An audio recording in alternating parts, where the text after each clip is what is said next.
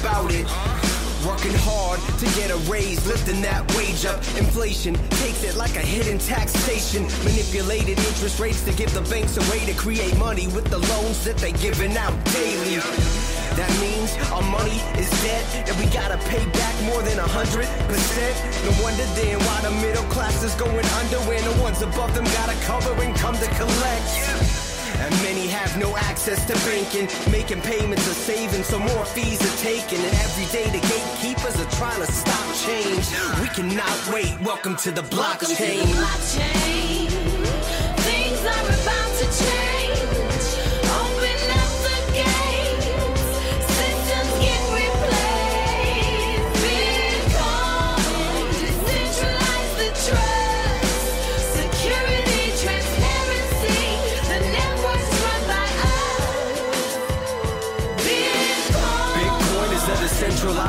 Ledger, and the currency is its first enterprise ever. Secured by the worldwide incentivized network, can't be stolen or controlled by any size effort. You can send it anywhere and instantly. No one can intervene, no third party in between. There's no counterfeiting algorithms control the outer limit to how many coins can get released. Muy buenas tardes, queridos amigos. Bienvenidos a Criptofinanzas. Estábamos escuchando Welcome to the Blockchain, el tema más importante que existe sobre la criptoeconomía. Así que vamos a saludar a nuestros amigos y vamos a conversar un poco sobre el fracaso de la criptoeconomía, porque hay muchas personas declarando que ya nunca más va a volver a levantar. Pero vamos a conversar porque está muy interesante esta semana y van a pasar cosas muy buenas. Así que vamos a hablar sobre eso con mi querida amiga Emilia. Hola, ¿cómo están todos? Feliz sábado. Espero que tengan un lindo día, más allá de las noticias. ¿Qué tal, Emilia? ¿Cómo has estado? Bien, la verdad bien, estudiando bastante, leyendo, investigando, para tener para ¿Cómo está la compartir situación en Argentina? con todos ustedes. Igual que siempre, pero peor, siguen inventando eh, cotizaciones de dólares alternativos para no reconocer el fracaso de la moneda. Eh, justamente subí un meme, compartí un meme con mis, eh, con- en mis redes sociales. No sé si vieron el capítulo de Los Simpson donde sale, el, justo no me acuerdo el nombre, la, la persona que es pobre que tiene un montón de hijos y los nombra de a uno. Bueno, acá es lo mismo, el dólar nombra de a uno la ca- cantidad de cotizaciones de dólares.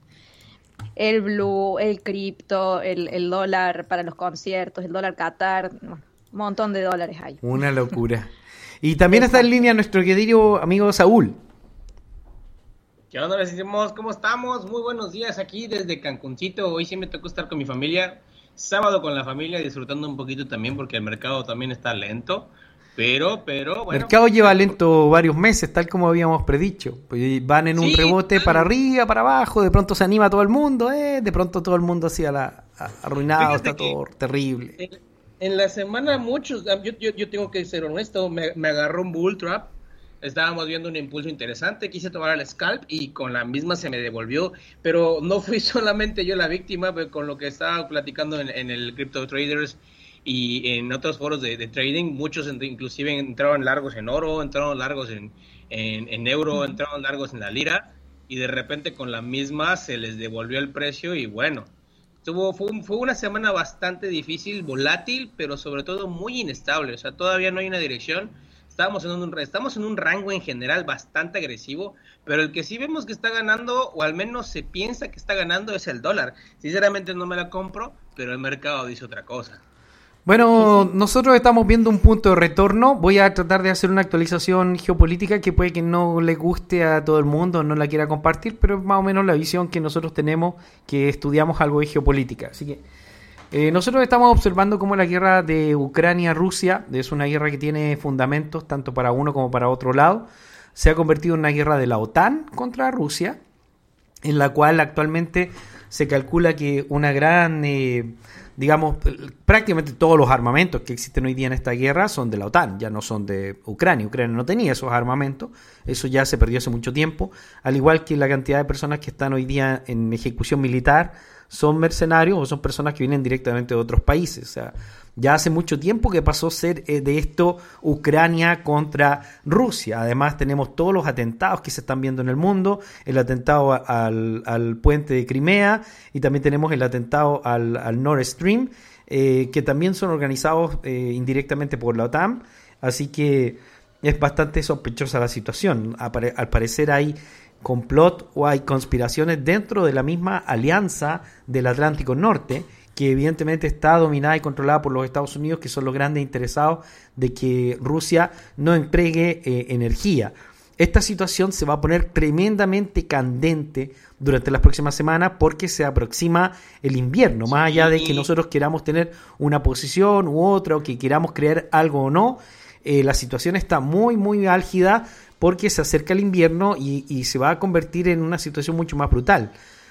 Eh, la OTAN tendría que ceder ante Rusia y tendrían que ceder eh, en las peticiones de Rusia que, que estaban en los acuerdos de Minsk, que significaba que Ucrania era una, un país neutral, que iba a ser neutral, que jamás iba a tener armamento, que jamás iba a ser una amenaza para, para Rusia. Eso estaba firmado, esos acuerdos, los acuerdos de Minsk, y jamás se respetaron, y debido a eso nace el evento que nosotros estamos observando que, que nos lleva a esta situación.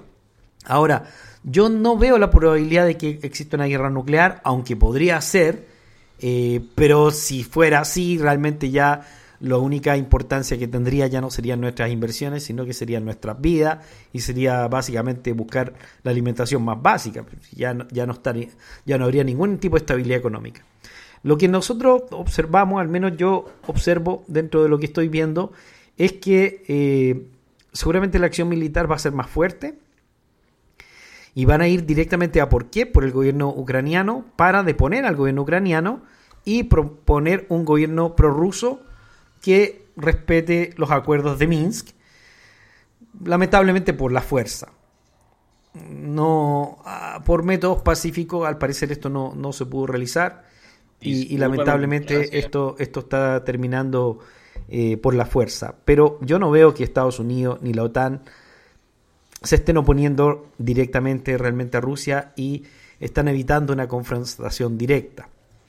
¿Esto en qué va a redundar en el mercado? En lo que estamos observando, que es una indecisión total del mercado, porque el mercado no sabe realmente para dónde van las cosas. A veces abunda el pesimismo y a veces abunda el optimismo. El optimismo de que pueda terminar este conflicto y el pesimismo de que se pueda iniciar otra gran cantidad de conflictos. Y al final estamos entrando a un mundo multipolar que ya no domina exactamente Estados Unidos. Estados Unidos no puede proteger a nadie. Y esto lo que determina es una gran oportunidad. Perdón porque estoy un poco eh, afónico porque viajé de, de España a México recién y los cambios de temperatura me afectan. Ah, Esto en términos financieros y económicos es muy interesante porque eh, el, el modelo BRICS está tratando de potenciar una economía real, que significa una economía respaldada en oro y valores que puedan ser de demanda común, o sea que todos tengan la misma demanda, y dejar de aceptar estos papelitos de colores que imprime eh, la OTAN, ya sea el dólar o el euro, que es básicamente lo mismo. Y esto indica que estamos en un punto de quiebre brutal. A mi juicio va a haber un alza as- increíble de la plata especialmente y posiblemente del oro. Y también podríamos tener algún tipo de retorno de Bitcoin en un mediano plazo, pero no creo que se pueda proyectar aún hasta que no esté establecido bien en qué lugar del mundo va a ser, porque lamentablemente Bitcoin no está siendo protegido por ningún gobierno. Así que creo que las inversiones podrían más, más estar enfocadas a una recuperación de, lo que va a ser el mercado de los metales preciosos. Especialmente porque muchos países, hoy día se está hablando de 23 países, que se están uniendo a Rusia y China para eh, eliminar el comercio basado en el dólar.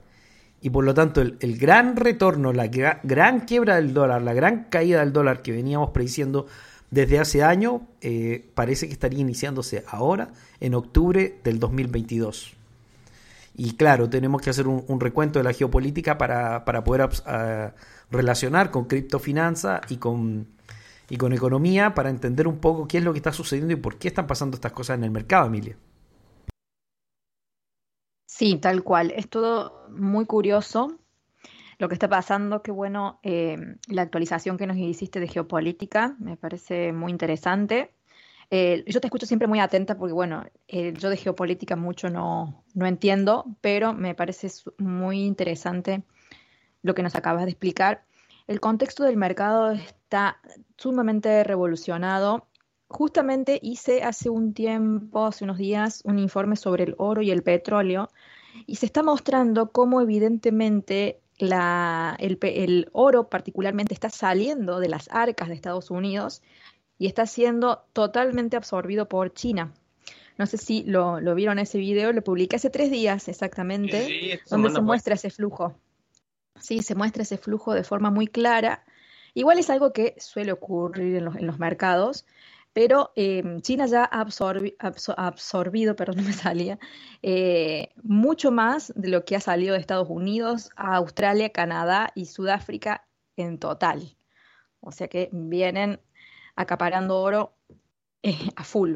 Sumado a eso, eh, con Y, respecto a la y estos días, sí. sumado a lo que tú estás comentando, que era algo que nosotros habíamos predicho hace muchísimos años atrás, eh, va a haber un colapso total del mercado del oro y de la plata en muchos sentidos, porque se está descubriendo lo que sabíamos todos, y es que el- los documentos respaldados en oro y los documentos respaldados en plata en realidad no tienen ningún valor porque no hay ningún respaldo. Y por lo tanto se está des- desapegando el precio del, del papel plata de lo que es plata real. O sea, lo que hay que invertir ahora es en plata real, es en oro real. Porque Claro. si no te puedes topar con que en cualquier momento también va a colapsar ese mercado. Es, eh, es muy, muy interesante lo que está pasando y terrible al mismo tiempo. Pues Claro, y bueno. Lo que pasó en las DeFi, ¿no? Que se cayó el- la, la expectativa, ese papel de oro, o algo me suena así como las DeFi, que puede caer reventar también igual como las DeFi, ¿no? Y bueno, y el, el papel oro y plata básicamente es el dinero que tenemos hoy, el dinero fiduciario. Así nació hace un montón. Antes se comercializaba con oro hasta que empezaron los primeros banqueros a emitir papelitos que decían que tal persona tenía tanta cantidad de oro en el banco y como a las personas en general no lo iban a retirar, emitían más papelitos, que hoy es nuestro fiat. Así que no me extraña. Realmente, si una Claro, persona quiere exactamente. Esa que fue la oro, Así como se inventó el modelo y es un modelo del cual han, han abusado un grupo de países que son los que dominan y Sí. controlan la Reserva Federal, los favorables al sistema y parte de la historia real, la que no se cuenta, de las guerras que han habido en todos estos países, de las guerras por la libertad, han sido siempre por el control monetario finalmente. Por ejemplo, la guerra Gaddafi. Gaddafi fue la primera persona que planteó crear una unión árabe que tuviera su propia moneda y que hicieran intercambios monetarios eh, fuera del, del dólar, del dólar. Y casualmente al día siguiente que dio esas declaraciones le encontraron supuestamente armas de destrucción masiva en su país y lo invadieron en 10 minutos. Y destruyeron todas las posibilidades de que pudiera haber una unión árabe. Y hoy día eh, los árabes lo vemos que están del lado de, de Rusia. Eh, supuestamente que son los grandes villanos del planeta, pero los árabes se están eh, acercando a Rusia, los países africanos se están acercando a Rusia, porque están buscando algún tipo de independencia. Argentina también se está intentando acercar a Rusia y China, incluso México también se está intentando Sí, acercar a Rusia eh, y ¿eh? a China y, y están tratando de salir un poco del control opresivo que ha llevado Estados Unidos como política internacional. Incluso Arabia Saudí está haciendo oídos sordos a las peticiones de Estados Unidos de que eh, de, de reducir la cantidad de barriles que, bombean por día. Directamente no están escuchando ese pedido. Que lo ha hecho Biden, lo ha hecho Janet Yellen y otros más. Y Rusia sigue, eh, perdón, eh, Arabia Saudí junto con la OPEP siguen firmes en su plan de reducir la producción diaria, que también justamente lo menciono en ese en ese video. Así que sí, se ve Sí, es claramente. que, es que es que es brutal. El evento de Ucrania está demostrando de que Estados Unidos no tiene cómo proteger a sus aliados. O sea, su aliado principal en esa área era eh, Ucrania, donde además tenían un montón de laboratorios, construcción de armas y un montón de otras cosas extrañas ahí que, que apoyaba pre- precisamente los demócratas americanos, con Joe Biden, que incluso hay un escándalo gigantesco de todos estos casos relacionados con el hijo de, de Joe Biden, con Hunter Biden. Y, y aún así no han podido protegerlo porque simplemente están lanzando dinero y en realidad ya al parecer no tienen la capacidad militar, lo que está haciendo que otros países que se sentían oprimidos por Estados Unidos sientan que pueden tomarse la libertad de mirar hacia el otro lado. En la última resolución de la ONU, eh, 183 países votaron eh, sobre la anexión que realizó Rusia, eh, si es que era ilegal o no. Bueno, no existe una legalidad de países, así que da igual, da igual lo que se diga, porque Claro. eso no existe, una fantasía. No, no, hay un, no hay una ley mundial. Entonces, lo que haga un país o no tiene que ver con ellos. La ONU intenta convertirse en una especie de gobierno mundial, pero no lo es. Entonces, su- su- sus comentarios no tienen mucho valor, eh, excepto valor moral y, y algún valor un poco para poder respaldar lo que, lo que las grandes potencias quieren. Y entonces 143 países votaron con Estados Unidos de que sí, que había sido una anexión ilegal, y 43 países no votaron a favor de esto. Algunos votaron neutral y otros votaron directamente en contra. O sea, en este momento tenemos 43 países que se están descolgando de esta alianza eh, basada en el dólar y en Estados Unidos. Es decir, que el- mundo va a cambiar brutalmente en los próximos años. Y esto va a impactar los mercados. Eh, es muy posible que nosotros veamos la caída del dólar que llevamos esperando 10 años. Es muy posible que la empecemos a ver ahora. De hecho, ya estamos viendo una alta tasa de inflación, que no es tan terrible, pero es alta. Y ahora con este impacto de que 23 países del mundo puede que empiecen a comerciar sin pasar por el dólar y que además Rusia, China y los Emiratos Árabes Unidos ya no utilicen el dólar para el intercambio de petróleo, esto puede causar un colapso brutal en el dólar. Y yo creo que el dólar ya llegó a su pic y de aquí se va a hundir hasta el fondo del abismo. Porque el dólar que nosotros tenemos actualmente es lo que se llama el petrodólar, Emilia. Claro. ¿Qué es el petrodólar? A ver, cuéntale a las ligado. personas que no saben. ¿Y, y por qué esto eh, por qué es tan impactante que se desapegue el dólar del, del, del petróleo? Bien, el petrodólar justamente es la relación del petróleo hacia el dólar. Em, y justamente con lo que vos estás eh, comentando ahora, que todas las, las lo, lo que es el comercio del petróleo entre los países como Rusia, Arabia Saudí y ese bloque, China, que comiencen a liquidar las operaciones en vez de en dólares, que es como se viene haciendo en general, no solamente lo que es el mercado de petróleo, el mercado en general, todo, todo lo que es el comercio internacional se termina liquidando en dólares o en alguna otra moneda, pero la mayoría es en dólares. El hecho de que estos comercios se liquiden en otra moneda, la que sea, la que se decida, ya genera que haya menos demanda de dólares en el mercado internacional. Entonces, al haber menos demanda y con toda la oferta que anda dando vuelta de dólares, obviamente esto va a generar la caída o el hundimiento de esta moneda que hoy en día está muy alcista. Pero como sabemos, algo que ha subido tanto, tanto, tanto, ya se está yendo de su punto de equilibrio y va a tender a caer ya desde Sí. la parte técnica, simplemente Es hablando. parte de la manipulación que han hecho en el último año, porque es una brutal manipulación lo que han hecho las tasas de interés, algunas de las mentiras que han, Sí.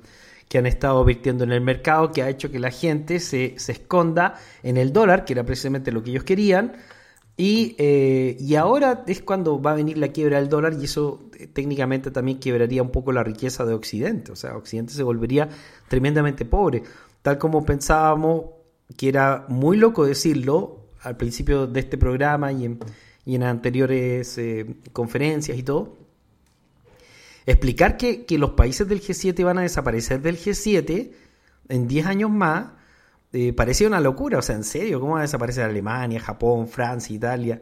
Y, y realmente ya se está observando. Pero también se está observando un quiebre total de la alianza, porque están habiendo votaciones. Hoy día Liz Truss está sumamente complicada, acaba de cambiar nuevamente al ministro de Finanzas y todo el mundo dice que probablemente no va a llegar al final de su mandato Liz Truss y acaba de, acaba de asumir lo que estamos viendo en todo el mundo. O sea, hay una turbulencia total que yo creo que va a derivar en una especie de híbrido, pero que va a ser más favorable para nosotros finalmente. Mm. Sí, justamente estaba leyendo sobre eso, porque bueno, actualmente estoy cursando eh, una diplomatura en asesoramiento financiero que me habilitaría a rendir ante la Comisión Nacional de Valores de mi país. Y estoy viendo a- todo lo que es el procedimiento que se le llama debida diligencia, así se le llama, que habla sobre todo el control que se hace, todo lo que es rastrear el dinero a nivel local y a nivel internacional, el dinero que entra y sale, para prevenir todo lo que es el lavado de activos y la financiación del terrorismo. Y leyendo todo esto, veo que lo que es el proyecto de ley MICA, que se está desarrollando actualmente para la zona euro, es bastante similar con estos procedimientos que son tanto locales como internacionales.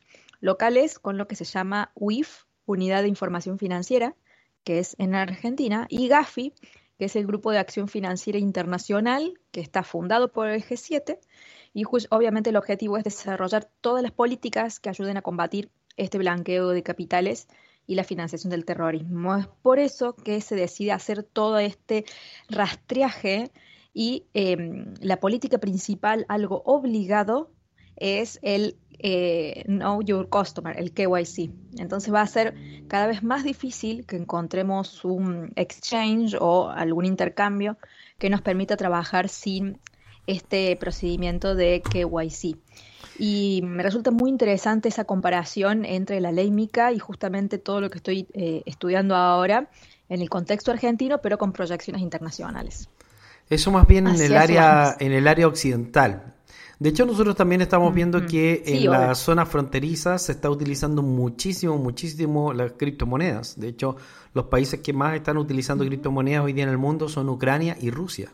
Ex- eh, ex- Claro. Extrañamente, bueno, Porque no extrañamente, pero no- lo necesitan. Sí, sí, sí, ambas regiones. Y de hecho Rusia está validando el, el- el uso de, de bitcoins para pagos internacionales e incluso lo podrían validar para pagos de petróleo, lo que pro- podría producir un impulso positivo al bitcoin si posiblemente que hayamos llegado ya a su mínimo, o sea, que estaríamos rondeando el mínimo. Creo que no vamos a ver una caída más grande, eh, que vamos a estar en este rango. No creo que lo dupliquemos ni lo tripliquemos, pero creo que ya estamos como en, en- el área de freno del, blockchain, del- de la caída de la criptoeconomía. ¿Ustedes qué consideran? Eh, y es muy difícil. Yo creo que todavía no ha terminado. Eh, hay muchos datos, digamos, on-chain y, y muchos análisis eh, que impulsan a una caída más. Eh, Estamos de acuerdo en la caída del mercado. Estamos de acuerdo en que va a venir una caída del mercado. Eh, Estamos de acuerdo. Sí, sí, sí. Prácticamente una quiebra de, Occidente. Pero, pero, pero para el Bitcoin exactamente, yo diría que va a haber cierta, cierto rango que vamos a mantener debido a que lo va a terminar sosteniendo Rusia, el Bitcoins, que era algo que teníamos miedo de saber quién va a sostener el Bitcoins, porque si, si Occidente no lo quiere sostener y más encima Occidente va a quebrar, entonces ¿quién va a sostener Bitcoins? Que, que era mi duda. Y al parecer lo, va, lo van a adoptar como una mascota ahí también eh, algunos de los agentes del BRICS. Claro, sí, habría que ver cómo evoluciona eso. Eh, justamente estoy viendo también ahora la parte técnica, que mandé unos, unos gráficos que hice y el tema es que técnicamente, exclusivamente hablando, tiene la baja. Fundamentalmente también lo veo un poco más a la baja. Eh, me parece que le queda un poquito más por caer, pero bueno, obviamente son puntos de vista. eh, recordemos que los análisis son totalmente mm, subjetivos. Así que eh, me parece que le queda un poquito, pero está bien, está perfecto también eh, ese, eh, ¿cómo le podemos decir? Ese análisis fundamental que haces vos con respecto a la, a la demanda de Rusia, a estos nuevos movimientos que se están armando, también es algo muy interesante a tener en cuenta. No sé qué iba a decir Saúl. algo, algo de la parte interesante que han compartido es algo que me recuerda también al 2017.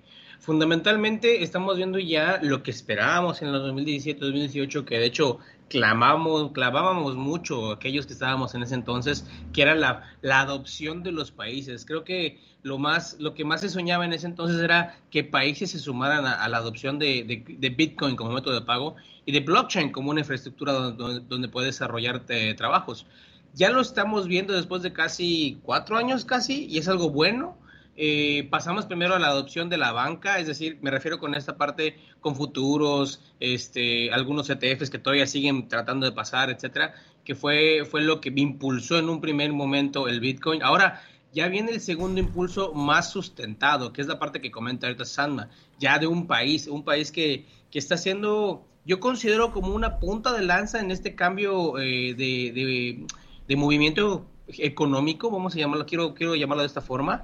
Eh, considero que sí va a ser fundamental el hecho de que Rusia esté buscando utilizar el Bitcoin como un método de pago. Considero que sí, eventualmente va a ayudar, va a inclusive a impulsar el movimiento del precio hacia la alza, pero más bien lo veo como una especie de soporte fundamental. No sé si hay, pues, Sí, exactamente, exactamente. Es un soporte más que un impulso. Exactamente. Aquí ya lo convierto en una analogía. Imaginemos que ahora, supongamos que el nuevo mínimo estaría entre los, supongamos, si, si mañana impulsa otra vez, supongamos que el nuevo mínimo sería 18.20, pero ese mínimo, eh, vamos, vamos a llamarle técnicamente soporte, es la razón porque un país ya empezó a utilizarlo y a promoverlo como método de pago. Y entonces los soportes anteriores estaban más que nada vinculados a fundamentos, llámese de futuros, llámese especulativos. Y ahora tendremos un soporte un poco más sólido, ¿me entiendes? Yo, yo sí lo veo, sí lo, aún considero que como dice Amy, puede retroceder un poco más, pero para mí personalmente que retroceda más sería una bendición porque nos permitiría acumular más y dejar que solitas las cosas vayan eh, Sí, porque caminando. la maduración del mercado cripto va a estar en el 2024-2025 cuando termine todo este show que nosotros estamos viviendo. Esta súper inestabilidad. Y cuando la gente Claro. pase el shock de decir, wow, o sea que ya Estados Unidos no lo va a liderar todo. Porque ahora estamos en shock de que no lo creemos. O sea, no lo creemos. Estados Unidos era el amo de la verdad, el que nos decía quién era el bueno y quién era el malo. O sea, Estados Unidos era todo en, en nuestro, en nuestro mundo, en nuestra cultura. Y de pronto nos vamos a dar cuenta que no, que ya no es así, que no son los dueños de la verdad completamente. Y además vienen elecciones en Estados Unidos. Entonces el 2024 va a ser un año tremendamente inestable, pero debería empezar ya a, a estabilizarse y el 2025 debería ser incluso bueno para la criptoeconomía.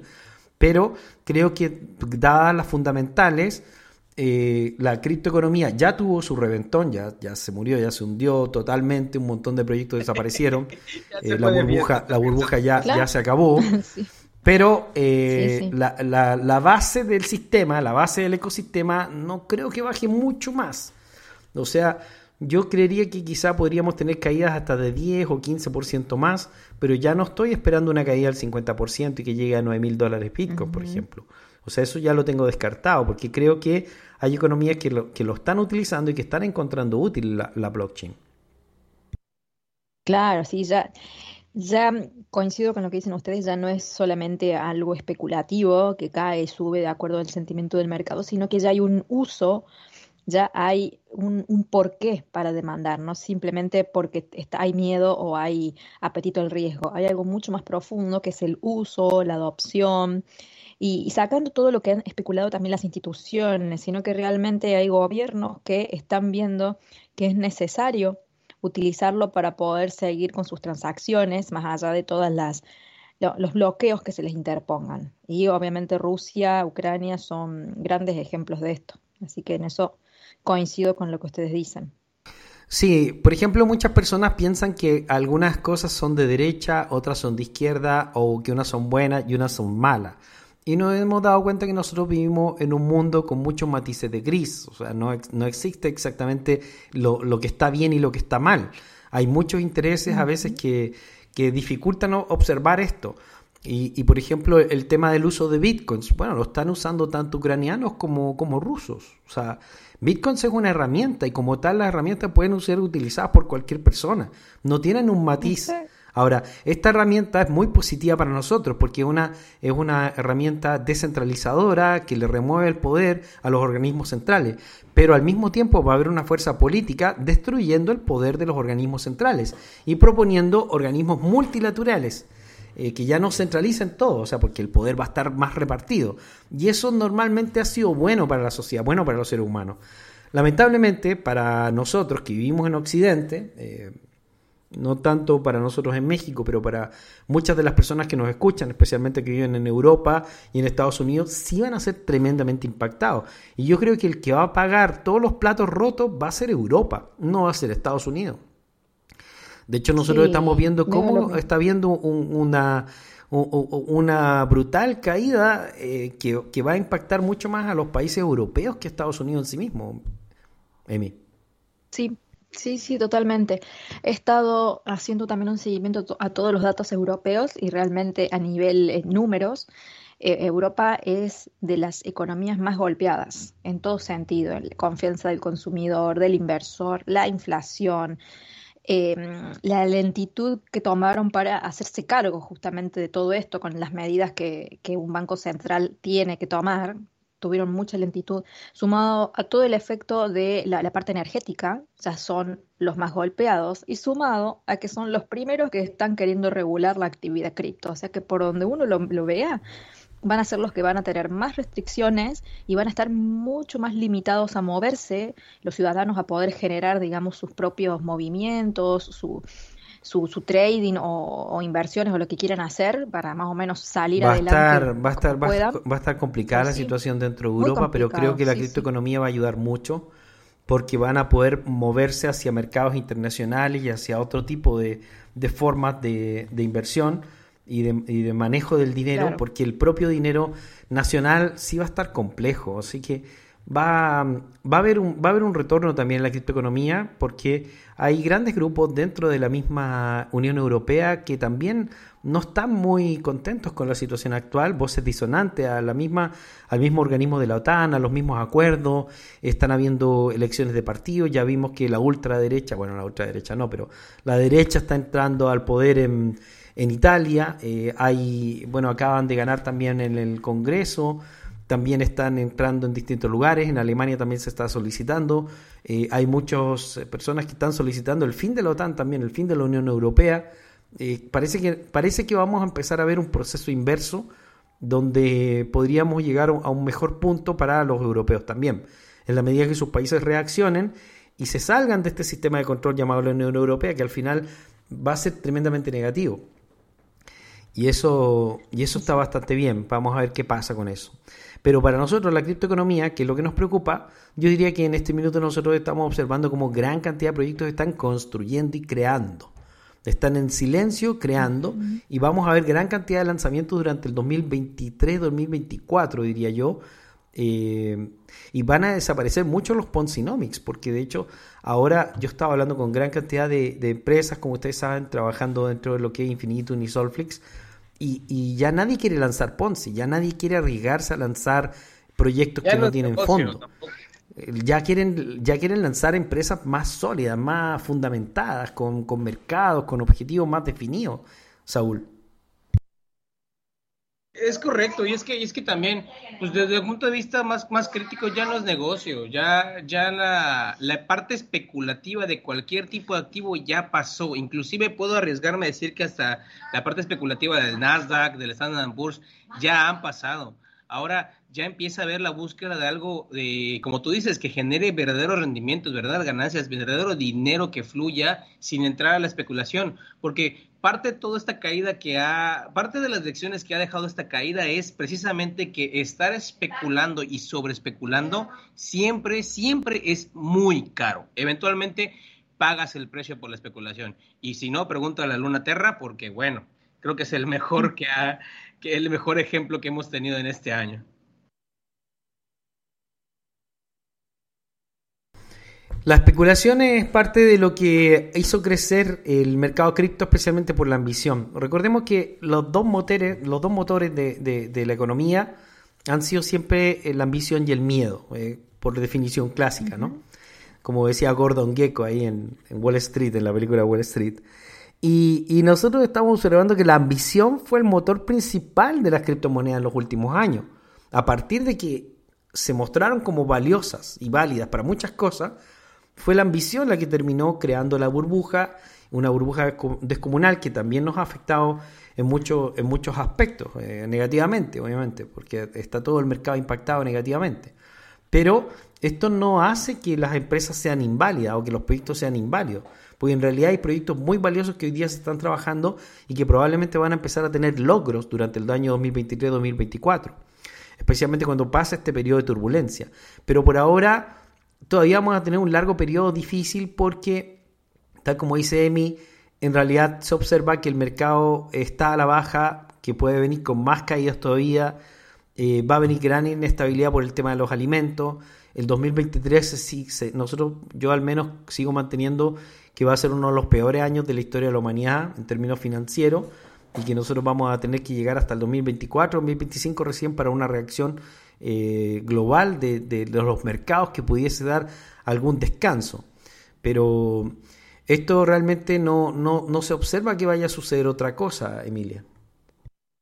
Sí, la verdad es, es, es- feo tener que decirlo, pero sí, además estoy notando, eh, no solamente en las redes, sino cuando uno habla con las personas, que realmente se está viendo ahora, recién muchas personas están cayendo de en dónde estamos y hacia dónde nos vamos, porque muchos todavía tenían la esperanza de que, bueno, ya hace el rebote, ya sube, ya en cualquier momento viene un nuevo bull run, o sea, se seguía palpando eso en el público, digamos. Pero realmente ahora la gente está entrando en conciencia de qué es lo que está pasando, por qué están siendo, este, están dándose las caídas y que ese escenario que las provoca todavía no ha terminado y todo lo que falta todavía por, por aguantar, digamos, a, ni- a nivel financiero. Eh, todavía eh, la, parte del empleo está bien, está fuerte y los mismos eh, funcionarios de la Reserva Federal, en este caso eh, Dali, o como se pronuncia, Daily, Dice, el mercado laboral necesita enfriarse aún más. Eso si lo traducimos a, español básico, a criollo, como le quieran decir, es necesitamos más desempleados. Ellos mismos lo están diciendo. Entonces eso todavía no ha empezado y todavía lo- los ciudadanos que quizá no están tan enterados de los temas geopolíticos, económicos, eh, recién están tomando conciencia de hacia dónde vamos. Y eso se ve en las redes, con la gente que uno habla, se empieza a ver cada vez más. Sí, eh, la, es- la- la es Reserva Federal no está mostrando frenos también, está, está mostrando que no, No. no se va a frenar todavía. Ellos, ellos No, continúan y continúan con su proyecto de descarbonización y continúan con su proyecto de, de- de economía verde, de, de eliminar el cambio climático y un montón de otras cosas que va dentro de su narrativa, más allá que la creamos o no. Van a continuar en eso. Y por lo tanto, nosotros vamos a ver una catastrófica caída de, de- de Occidente impulsada por sus propios líderes. Y el movimiento hacia, hacia Oriente, que va a crear nuevos poderes, nuevas estructuras, y eso ya está muy, muy, muy claramente definido. Sí, es tremendo. Vamos a ver hasta, hasta dónde llegamos, pero eh, se está viendo ese, ese miedo que forma parte, digamos, de, de la última caída en, a nivel estadístico, ¿no? Puede ser que este, esta vez sea totalmente diferente. Sí, por ejemplo, Pero la gente me pregunta si va a subir o va a subir algo. Es que es muy difícil que suba algo porque la gente que ya invirtió ya perdió mucho dinero y no van a seguir comprando. Es decir, los fanáticos de las cripto no quieren seguir comprando. Las instituciones no están comprando cripto, están comprando otras cosas las instituciones en este minuto. La- están Claro. haciendo negocio en el mundo cripto, pero no están comprando cripto. Por lo tanto, ya no estamos en el juego de comprar una cripto, esperar que aumente el valor y venderla. Eso ya no va a suceder realmente. Yo no creo que vaya a suceder. Yo creo que sí van a aumentar de valor eh, Bitcoins, Matic, Solana y muchas de, la- de las monedas que, que nosotros con- eh, utilizamos e invertimos, pero en un mediano plazo, probablemente después del halving, cuando haya más estabilidad en el mundo y esté un poco más clara cuál va a ser la figura, que va a ser cerca del 2025. O sea, 2024, Claro. digamos, finales, debería haber más estabilidad después del halving. Y eh, tampoco estamos viendo que estén entrando nuevos clientes, pues, o sea, es que está plagado de nuevos clientes. No, nadie quiere invertir hoy día en criptos. Lo- Los sí, usuarios que ah, no invirtieron en criptos no tienen ganas de comprar criptos porque han visto cómo mucha gente ha perdido su dinero y lo- los medios lograron imponer eh, esta idea de que era Ponzi para las personas que no saben mucho. Entonces va a requerir tiempo. Por eso es que yo creo que en esta etapa era mucho más inteligente crear empresas, que es lo que, la decisión que nosotros tomamos como comunidad. Crear empresas, Claro. crear algo que, que pueda tener valor, ¿no? Y, y creo que eh, mantengo mi visión actualmente respecto de eso. Porque solo comprar cripto y que mañana te digan, eh, compra aptos, compra no sé qué, compra tal cosa, compra tal moneda. Mm, Eso ya no pasó porque ya no estamos Ya en la pasó burbuja cripto. ya. Eso ya no, Es ya que no esa va a etapa ya, pasar. ya pasó.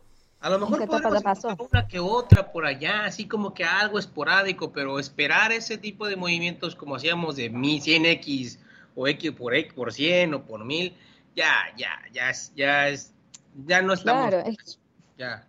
es que eso ya pasó, obviamente no quita, eh, pero no, aparte no solamente esto se ve en el mercado cripto, si uno va a Wall Street, las acciones también están cayendo, o sea que la presión de venta es mucho más fuerte que la presión de compra. Obviamente que cuando ella se caiga mucho más y el ambiente, digamos, de, de- de pesimismo se disipe, obviamente que sí va a haber algunas criptos que para la persona que la compre, digamos, cerca de los mínimos, o acciones también que se han comprado cerca de mínimos, obviamente van a subir y van a generar ganancias. Pero van a ser las que sobrevivan, las que tengan un valor real, aquellas que den, digamos, también la infraestructura a nuevos proyectos, a nuevas empresas, o sea, eso de simplemente lanzar un token porque sí y que suba, esa es la estructura Ponzi justamente que, que menciona Álvaro, porque son eh, tokens que en sí no tienen ninguna funcionalidad, no sirven para algo, no sirven para tener un, un producto, un beneficio, un servicio, eh, se van muriendo porque justamente no sirven para nada. Y la gente las coleccionaba esperando que suban y ese modelo ya pasó porque fue producto de lo que es la ambición, la euforia y el desenfreno porque no teníamos nada que nos regulen. Entonces en esa ley de la selva, si yo quiero lanzar un token que se llame Emilia, lo lanzo y punto. La gente me lo compra, después yo me voy con todo ese dinero y que queden todos con el token ahí esperando milagros que no van a pasar. Entonces sí, eh, yo creo que eh, vamos a ver realmente, como dice Warren Buffett, cuando la marea se retira, vamos a ver quiénes estaban nadando desnudos. Entonces ahí vamos a ver cuáles son las empresas que realmente sobreviven. Creo que ya, creo que ya lo vimos, ya lo tenemos medio claro. Si yo he estado, por ejemplo, Sí, por analizando, supuesto. ya lo tenemos claro, ya se ve. Sí, sí, sí. La mayoría de los proyectos que tienen hoy día 95% de pérdida, realmente son casi todos Ponzi que no se van a recuperar. Lo- Los que tienen 80%, la mayoría tienen proyectos bastante sólidos, digamos, dando, dando una variable bastante eh, sencilla, ¿no? Y, y de ahí para arriba nosotros encontramos bastantes proyectos que están en mejor posición, 70%, 60%, 50% incluso, y que están trabajando bastante bien. Y la base de los proyectos que hemos seguido están bastante bien. Están bastante bien y probablemente tengan buena proyección. Especialmente ahora que se va a venir la caída del dólar como dólar, que debería potenciar, porque todo el mundo se va a querer deshacer del dólar en, las próximas, en los próximos meses. Y por lo tanto esto podría potenciar que, que se empiecen algunos valores a sostener. Pero claro, como va a haber una, una- un miedo brutal en el mercado, va, vamos a seguir en este, en este ascensor que sube uno y baja dos. Y, y que, Claro. porque, ¿te acuerdas que habíamos dicho que no íbamos a mantener esta lateralidad, Saúl, desde hace como cuatro meses atrás? Que no íbamos Sí, a salir de este agujero. De claro, 18 a 24 habíamos dicho, creo. Ey, ey. Y ahí, y ahí estamos pegados. Y ahí estamos. y ahí estamos. Ahí estamos pegados, no va a pasar nada. Que- y no creo que vaya O a pasar nada. Exacto, y de hecho, si llegase a pasar, o sea, en el- porque como todo, y Emilia creo que también está, estaría de acuerdo conmigo, si llegase a pasar, porque a pesar de todo sigue, seguimos hablando de probabilidad y estadística y emociones, no considero que sea por mucho tiempo que estemos en zonas bajas. Considero que la zona verdaderamente importante es la que acabamos de decir, 18-24. De hecho, actualmente en el corto plazo es 18-20, pero el 24 mil dólares es, prácticamente el punto pivote más importante que muchos analistas y también eh, en lo particular estoy observando como fuerte, punto fuerte de compra. Pero la verdad es que ahí viene el truco, porque y, y los falsos rompimientos, como, me- me- como Emilia mencionaba en el curso, que por cierto, si no lo han tomado, tómenlo, eh, se presentan muy rápido y muy fácil en esas áreas. Van a haber falsos rompimientos. Y hasta que ya veamos uno por arriba de 24 que sostenga mínimamente al menos dos semanas, ya podríamos pensar en un poquito más de recuperación. Pero antes solamente vamos a estar en rango, en rango, en rango, en rango, y la gente va a quedar, va, va, va, va a estar desesperada, alterada, enojada, van a haber revoluciones en los grupos, ta, es lo más natural, lo más normal y hasta lo esperado, ¿no? Pero Sí. pues, de, de- de eso se trata ese tipo de espacios, de compartir esta información para que, oye, si se te avisó, se nos avisó, estuvimos compartiendo la información, bueno, si no decidiste tomar acción, ya, ya cada uno se respeta porque cada uno es el mejor inversor. El mejor inversor no es Warren Buffett, sino yo mismo, porque yo soy el que toma las decisiones de mi propio capital. Él toma las decisiones de su propio capital y no, no está ahí alegando nada, él hace lo suyo. Pero bueno, ya cada quien que tome su decisión. Ahora lo importante nada más es esperar eh, esta, a ver cómo se va a desarrollar todo este impulso. Vamos a ver si la caída del dólar puede impulsar también el Bitcoin, porque también recientemente estuve observando que el dólar retrocedía con fuerza, pero el Bitcoin ganaba muy poco valor en comparación de los índices. Entonces, como que hay ciertos momentos en los cuales lleva paridad y otros momentos en los cuales no tanto. Entonces, quizás también el hecho de que el dólar vaya cayendo no necesariamente sea implícito que el Bitcoin vaya a subir con la misma fuerza del que el otro está retrocediendo, pero sí observé que los metales, como mencionaba eh, Sandra, los metales sí tuvieron su impulso de volatilidad, es decir, que en lo que retrocedía el dólar, el índice dólar, ganaba más el índice, el, el precio. Yo diría dólar. que ahora, yo diría que ahora la mejor inversión que existe puede que sea plata en esto, en No. estos meses. Dado las gráficas que vi cuando vi, ese, vi, ese- vi esa pequeña Plata desfase, real, plata real, no plata de contrato. Claro, obvio. Claro. sí, digo.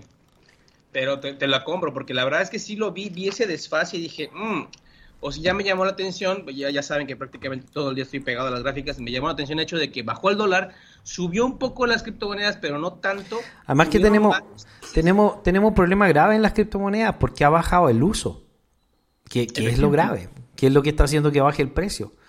Porque mucha gente lo compraba por pura especulación y mucha gente las estaba comprando para meterse en Ponzi. Si ahora ya no tenemos el motor de las Ponzi, entonces ya no queda nada más que el motor real, que la economía real. Entonces llegamos a un punto de estabilidad de precios y a partir de aquí vamos a crecer, pero sanamente y con, y con, y con eh, digamos, con, con, con crecimientos más normales, más adecuados, como los que tienen una moneda normal, que sube 1%, 2% en un mes, no 30% en un mes y cae 70% en el otro. O sea, es que no tiene sentido Claro. lo que estaba pasando en las cripto. No, no, obviamente, los que son los, los crecimientos orgánicos, los crecimientos reales, obviamente siempre son mucho más, más lentos, porque lo especulativo en un, en un pestañeo estás arriba y en otro pestañeo estás abajo. Y eso obviamente no es saludable. Es divertido en el momento para el que entiende, sabe qué está haciendo, es consciente que está especulando, eh, pero es pésimo para aquel que entra totalmente ilusionado y no entiende nada. Obviamente, yo siempre eh, le- les digo a las personas que quieren hacer trading, eh, háganlo, pero tienen que saber qué es lo que están haciendo, en dónde se están metiendo y cuáles son las reglas de juego. Si las sabes, las entendés, adelante, pero si no tenés idea de lo que estás haciendo, entonces no lo hagas. Y parte de eso se, se vio en el mercado, donde todos se metían y no entendían en dónde estaban. Obviamente claro. todo ese frenesí ya, ya se fue. Ahora estamos con lo real. Y obviamente si empezamos a ver también las noticias, los anuncios, hay, son siempre las mismas empresas, o digamos, la, no las mismas empresas, son siempre las mismas redes las que empiezan a tener alianzas, o con una empresa, o con otra, o con un gobierno, son siempre las mismas. No, no están todas esas cantidades de redes que, que estaban haciendo pactos o haciendo alianzas o colaboraciones, ya no están. Entonces ahí uno se da cuenta cuáles son las que realmente tienen algo para ofrecer y las que realmente son las favoritas o las elegidas. Y eso está a la vista de todos, me parece. Sí, porque Sí. ya son las legales y al final lo que va a tener relevancia es el uso, cuáles se usan. Es que eso es lo único que va a determinar cuál va a ser el valor y cuáles son los proyectos en los que podemos invertir, Exacto. el uso. Porque hay muchos proyectos buenos, el nuevo Ethereum Killer y la cuestión, por ejemplo, la locura que hay con Aptos en estos días, donde todos dicen que hay que comprar Aptos y nuevamente se va a producir un fenómeno tipo cripto Twitter, tipo cadena, de que todo el mundo va a comprar una moneda y al otro día todo el mundo la vende también. Claro. Y Pero yo no vi hasta ahora una alianza entre cadena y una empresa. No, he- no he visto algo No. que se publique de que cadena va a ser utilizada o vamos a ver a utilizar la infraestructura de cadena para construir tal. No he visto nada. No, correcto. Y ahí ya, Entonces, ya, ahí ah, ya nos estamos dando cuenta que el mercado no ya se definió. Ya los jugadores ya están Claro. definidos ya. Sí. Y, y por lo tanto vamos, vamos bien hemos- encaminados. Son los que hemos dicho nosotros. No, no, no, quiero, no quiero que nos hagamos lo- lo- los gurús, pero, porque no, obviamente no lo somos, pero, pero son las que hemos ido definiendo a lo largo de estos, de estos podcasts, son las que más relevancia tienen. Algunas serán centralizadas, otras más, otras menos, pero son las elegidas. Y claro, que finalmente la, fin- finalmente la centralización tampoco es lo relevante, porque en el fondo, No, si una uso. empresa da buenas respuestas, da buenas soluciones administrativas, se acepta, porque es un producto finalmente. El producto que estamos comprando es dinero privado, o tokens digitales que representan dinero, que representan algún tipo de valor privado. Por primera vez los privados están, tan- están tratando de dar respuesta a la economía y puede ser muy, muy, muy tremendamente valioso. Así que yo creo que sí, que vamos bien encaminados. Pero vamos a tener tres meses de muchísima turbulencia, de aquí hasta que termine el año, cae el invierno, toda la situación de, del conflicto Ucrania-Rusia eh, va a traer muchísima cola y por lo tanto mm, en el mediano plazo no va a crecer el mercado, incluso podría bajar aún más, que es lo que comenta Emilia, porque vienen puras cosas negativas de aquí para adelante, Eh, al menos lo que queda del año, ¿no? Sí, Sí. seguramente. Dem- demasiada incertidumbre, este, principalmente creo que lo negativo más que nada está en la incertidumbre, porque literalmente nadie sabe qué onda, nadie sabe a quién creerle. Eh, se dicen muchas cosas, pero no se hace nada. no sé si se han fijado, se han dicho muchas cosas, por ejemplo, eso que tú mencionaste, No, el tema y- de la ONU que se juntó para, eh, para recriminar o condenar, la palabra fue condenar. Sí. Nos, nos reunimos para y decidimos que X número de países condenan la adhesión de, de Rusia, de Ucrania, algo así. Y, y ellos mismos decían, pues esto no sirve para nada, pero pues al menos ya sabemos las posturas de los demás. Come on. Si, si, si lo trasladamos a Sí, recursos... de hecho, no- actualmente ese, ese es el juego. El juego de la geopolítica en el último año es un, es un show de, de sombras y luces. Pero no está pasando nada real. Exactamente, mucho bla bla bla y no hay nada, o sea, nada. Y esa es la parte que lleva la parte que nos lleva a la incertidumbre de los mercados, porque se dice mucho, Powell dice una cosa, eh, el, el FMI dice otra cosa, el Se la Fed contradicen incluso entre ellos mismos, se contradicen. Está cañón, entonces ¿para dónde jalas? No sabes. Ahorita hasta cierto punto considero más rentable estar en bonos, por lo, lo que vimos ayer de, de ¿quién, quién se movió a los bonos ayer, el Tether Tether, sí. liquidó sus activos por bonos, tiene sentido. Oye, pues cuando menos voy a llevar una tajadita. Más Pero sentido tiene. quieren- eh, quieren Y además, probablemente es una, es una gestión política. O sea, los tienen que haber obligado. No lo dudo, literalmente, porque pues, No es, básicamente- no es algo que se les ocurrió a ellos. Claro. Bueno, queridos amigos, no, no es tan pésima la, la observación, pero todavía tenemos tres meses que van a ser muy difíciles, especialmente lo que va a ser la, la declaración del invierno en Europa y cómo va a afectar el tema de la energía y, y esto cómo podría, digamos, afectar el, el sentimiento del mercado. Sí, te quería preguntar antes de terminar, si tenías un tiempito como para contarnos qué, qué viste en esa reunión que, que estuvo en, en México. Ah, bueno, estuvo brutal el evento de México, eh, estuvo increíble además porque se ve mucho interés por parte de la gente, de los usuarios. El evento de México no era un evento empresarial ni de negocios, así que no era tan relevante como otros eventos en los que he estado, que son más pequeños, pero sí fue muy relevante porque habían decenas de miles de usuarios finales que están utilizando tarjetas de cripto, proyectos de cripto, que tomaban nota, que iban a los distintos eh, expositores que decían, oye, aquí vamos a tener factoring en cripto, factoring en blockchain, aquí vamos a tener eh, eh, venta de propiedades en blockchain, vamos a tener y un montón de cosas así, que, que- que es lo interesante. O sea, estamos pasando al mundo empresarial digital.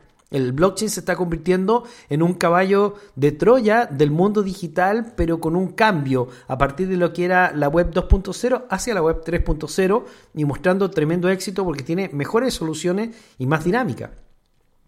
Hoy en día ya hay un montón de tarjetas, hay un montón de, por ejemplo, ¿te acuerdas que estábamos hablando del tema de la privacidad? Ya están saliendo un montón de aplicaciones que están en Google, en Google Apps, o sea, en, en- en la, app, en, en la App Store de Google, y que tienen ya eh, incluido blockchain y que tienen ya incluidos niveles de seguridad donde ni siquiera el FBI puede leer tus mensajes, por ejemplo. Y esto, esto ya se está integrando. Entonces, no es que la criptoeconomía vaya a triunfar y vaya a destruir todo lo demás, sino que se está, se está creando este híbrido donde las compañías cripto están ofreciendo soluciones para problemas tradicionales como nosotros que vamos a lanzar un juego y va a ser en blockchain y que va a tener una mejor estructura para que la gente pueda ganar dinero, por ejemplo. Entonces, eso es lo que se ve. Y además, mucho compromiso por parte de las autoridades de todo el mundo porque eh, hay autoridades que entienden que, que sí tenemos que avanzar hacia lo descentralizado. Sean como sean, la crítica que podamos tener, que sean de derecha, de izquierda, sean corruptos, no sean corruptos, y siempre dicen, ay, pero ese, ese caballero es corrupto. Eh, al final, más allá de eso, eh, se observa cómo el mercado está buscando eso, la descentralización. Incluso, de- tal como comentábamos hoy día, que el Bitcoin se use tanto en Ucrania como en Rusia. O sea, al parecer la criptoeconomía no va a tener una tendencia política ni una tendencia, eh, digamos, de derecha o izquierda. Simplemente va a ser utilizado como una herramienta. Claro, una herramienta que sirve más allá de tu ideología. Por fin, por fin estamos viendo que, que ya se está aplicando- empezando a hacerlo, eh, a tomarle verdaderamente la utilidad a lo que verdaderamente es la blockchain, una solución. Ya por fin llegamos a eso, ya dejamos la parte especulativa, ahora estamos viendo la parte de implementación y de uso. Y eso yo diría, ok, a pesar de las pérdidas que podemos haber tenido en la parte de valor, pero oye, en el largo plazo prefiero mantener mi activo, mi, mi- mi posición, mi inversión en un, en un activo que me esté dando una- una- un valor porque se utiliza y se va a seguir utilizando y va a crecer y escalar, a sencillamente dejarlo especulativamente en un token que no sé ni quién es, ni, ni si es Ponzi o no. La verdad es que me siento contento de que ya se estén abriendo esas, esas aplicaciones de, utiliza, de utilidad. Yo considero que estamos avanzando, pese a lo que muchos puedan considerar, eh, omitiendo o haciendo un lado la parte del valor. Yo creo que estamos en un momento correcto, adecuado, y de hecho estamos por ver ese cambio de tendencia hacia el híbrido. Ya lo, habían, ya lo venían mencionando, yo ahora lo veo cada vez más palpable. No sé qué opinan ustedes. Sí, totalmente de acuerdo. Estamos empezando a ver realmente la utilidad y que esos tokens creados porque sí no tienen sentido. Pobres, las personas que siguen todavía pensando en eso, la- me da mucha, mucha tristeza, pero bueno, siempre va a haber personas que van a seguir cayendo en eso. Me gustaría que realmente se empiecen a informar más y que entiendan que realmente la tecnología blockchain es realmente lo más importante de todo esto. Como toda tecnología nueva, tiene su proceso de evolución, pasa por su etapa especulativa, como también lo pasaron las eh, empresas de tecnología. O sea, esto es, es parte de lo que es una tecnología nueva. Eh, y estamos realmente en una maduración que es muy positiva y que necesitamos aprender de esta etapa. Ojalá que todos estemos abiertos entonces a, a aprender. Así es, queridos amigos. Bueno, yo creo que de todas maneras las noticias no son tremendamente negativas, solamente que tenemos un periodo difícil todavía por delante. Para la criptoeconomía es un triunfo. Realmente hay gran cantidad de proyectos que se están convirtiendo en la solución y algunos de ellos van a despegar brutalmente y probablemente puedan ofrecer 400, 500 y hasta 1000% de utilidades. Es real, eso va a suceder y tenemos que estar atentos cuáles son los que son más atractivos para, para que podamos eh, poder estar en ello. Por ahora, yo creo que sí que seguir acumulando no es mala idea en esta etapa, aunque probablemente vamos a tener todavía tres meses inestables y que incluso se puedan conseguir mejores precios durante este periodo de tiempo. Hay que ver qué pasa con Alemania, hay que ver qué pasa con el euro, hay que ver qué pasa con el, con el invierno. Y posteriormente a eso veremos cómo se ve el año 2023, que se ve un año también tremendamente peligroso. Pero acá estamos para informarnos, irnos preparando y estar, eh, digamos, con las mejores informaciones y opiniones para poder nosotros tomar nuestras propias decisiones. Así que un gran abrazo, gracias querido amigo por acompañarme este día sábado. Muchas gracias Amy, muchas gracias Saúl. Un Un abrazo. placer, como siempre, estar con ustedes y con todos los que nos escuchan. Que anden muy bien. Así es. Bueno, un beso, nos vemos. Que les vaya muy bien. Chau. Chau, chau. Bye bye.